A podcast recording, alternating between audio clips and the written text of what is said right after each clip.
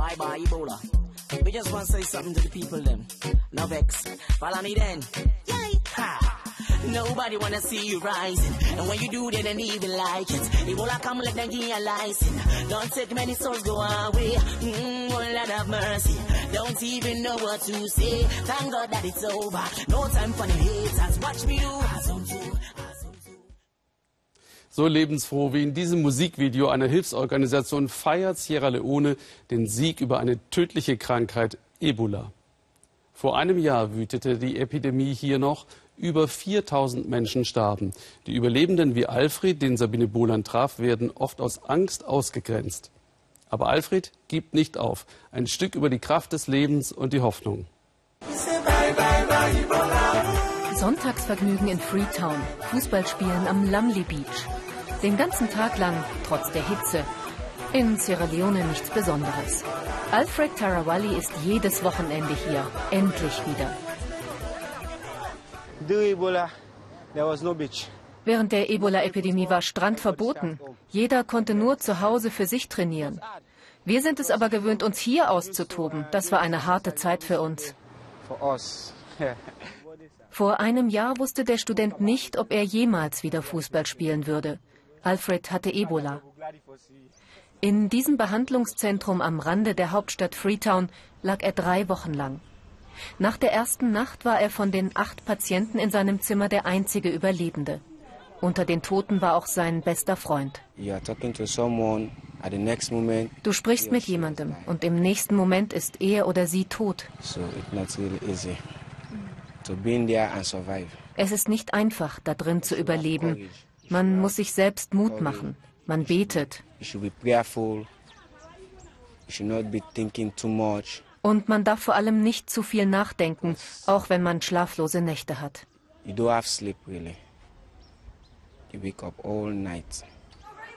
Alfred kam durch. Seine Mutter und sein jüngerer Bruder starben. Er lebt jetzt mit seiner kleinen Schwester, der Stiefmutter und seinem Vater zusammen. Eine Hilfsorganisation hat den 23-Jährigen als Ratgeber für andere Genesene in seinem Stadtviertel angeheuert. Er begleitet sie zu Arztterminen. Viele Überlebende kämpfen mit Stigmatisierung. Alfred hat das selbst erlebt. Als meine Schwester und ich entlassen wurden und nach Hause kamen, hat uns unsere Vermieterin noch am selben Abend rausgeworfen. Sie hatte Angst, wir könnten noch immer ansteckend sein. Freetown war mit am schlimmsten betroffen von der tödlichen Epidemie. Im ganzen Land starben fast 4000 Menschen. Etwas mehr haben überlebt. Trotz des offiziellen Endes von Ebola in Sierra Leone sind Händewaschen und Fiebermessen noch immer Alltag, auch an der Augenklinik, in der viele Überlebende kostenlos behandelt werden. Meine Aufgabe ist es, mit ihnen zu reden und ihnen zu sagen, dass die Krankheit nicht das Ende der Welt bedeutet. Das Leben geht weiter, auch wenn es erstmal schwer ist.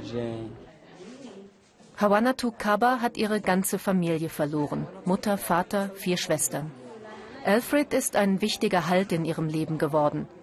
Die junge Frau weiß nicht, wie sie ihr Studium jetzt finanzieren soll. Und dann noch die körperlichen Beschwerden. Meine Augen tun weh. Ich kann zwar klar sehen, aber sie jucken, wenn ich lese. Das Lernen fällt mir schwer. Das marode Gesundheitssystem Sierra Leones war mit ein Grund, warum Ebola sich so ungehindert ausbreiten konnte. Das ist nun besser. Internationale Hilfe hat dafür gesorgt, dass das Land mit Krankenwagen und medizinischen Geräten besser ausgestattet ist. Die Überlebenden sind jetzt die große Herausforderung. Wir verstehen Ebola noch nicht richtig. Es müssen dringend Studien über Langzeitfolgen gemacht werden. Wir wissen, dass das Virus neun Monate im Auge überleben kann, auch im männlichen Samen, im Gehirn und in anderen Organen. Es ist noch nicht vorbei, jedenfalls nicht für die Überlebenden. Ansteckend mögen sie nicht mehr sein, aber in der Ebola-Forschung gibt es viele Unbekannte. Hawanatu hat nur eine allergische Reaktion, andere Überlebende sind erblindet. Vor genau einem Jahr ist Alfreds Bruder auf dem King Tom Friedhof beerdigt worden. Seine Mutter ein paar Tage zuvor.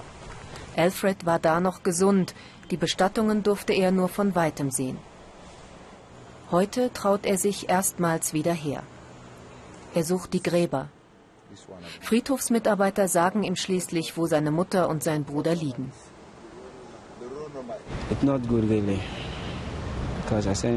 Es ist nicht leicht für mich hier zu sein. Ich denke so sehr an sie. Es ist wirklich nicht leicht.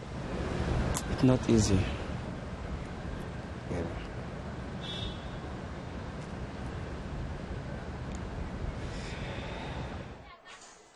Die Epidemie ist vorbei. Die traumatischen Erinnerungen sind es noch lange nicht. Alfred bespricht mit Hawanatu einen Gerichtstermin, der in einigen Tagen stattfinden soll. Ein Nachbar hatte die junge Frau wegen ihrer Erkrankung beschimpft und mit einem Stein schwer am Kopf verletzt. Das war schrecklich. Wir haben diese Krankheit doch nicht ins Land geholt. Trotzdem werden wir dafür bestraft. Die Haltung mancher Leute verletzt mich. Gedenkmarsch der Überlebenden zum Ende von Ebola. Hunderte sind gekommen. Hawanatu nicht. Es ist zu belastend für sie. Alfred hilft der Zusammenhalt der Schicksalsgemeinschaft. Die meisten haben Angehörige verloren, ihre Jobs, ihre Wohnungen, Viele leiden unter Feindseligkeit. Alfred hat Glück gehabt. Seine Freunde haben zu ihm gehalten und ihn unter strengen Vorsichtsmaßnahmen sogar im Krankenhaus besucht. Klar, anfangs habe ich echt Schiss gehabt. Aber ich habe mir gedacht, er braucht uns jetzt. Und schließlich ist es nicht seine Schuld, dass er krank geworden ist. Die Freunde reden wie so oft über Fußball. Oh Mann, sagt einer, als das fünfte Tor fiel, da ist mir der Schweiß ausgebrochen. Ich dachte schon, ich habe Ebola. Solche Scherze machen mir nichts aus. Das sind meine Freunde und die stehen zu mir in guten wie in schlechten Zeiten. Das ist echt okay. Noch sind längst nicht alle in Sierra Leone so weit wie Alfred und seine Freunde. Aber wenigstens kann das Land nach dem Albtraum Ebola ein bisschen in die Zukunft schauen. Nebenan in Liberia gibt es wieder drei Ebola-Fälle. Hoffentlich kommt die Krankheit nicht zurück.